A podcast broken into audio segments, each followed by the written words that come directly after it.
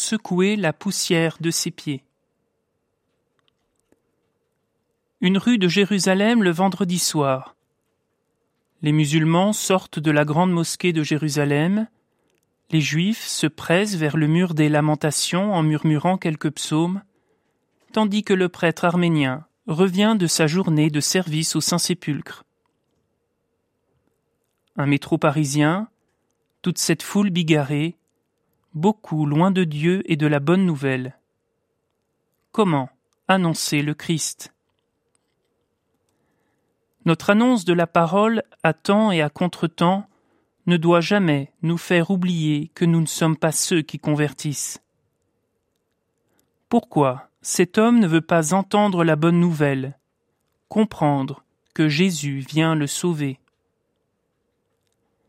Notre frustration peut être bien grande devant l'énormité de la tâche et le refus des hommes. Cette expérience a été celle des apôtres, et ils n'ont pas toujours mieux fait que nous ils se sont découragés parfois.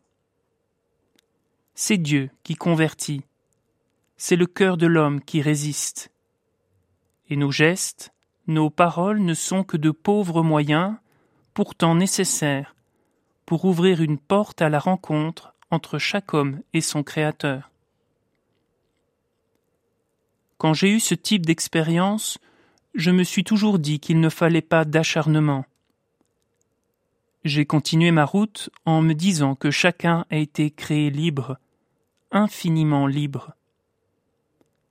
Ce refus, c'est la rançon de notre liberté.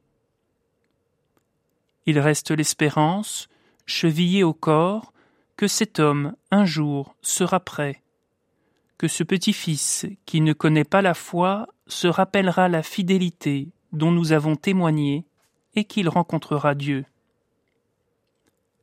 que le salut parvienne aux extrémités de la terre.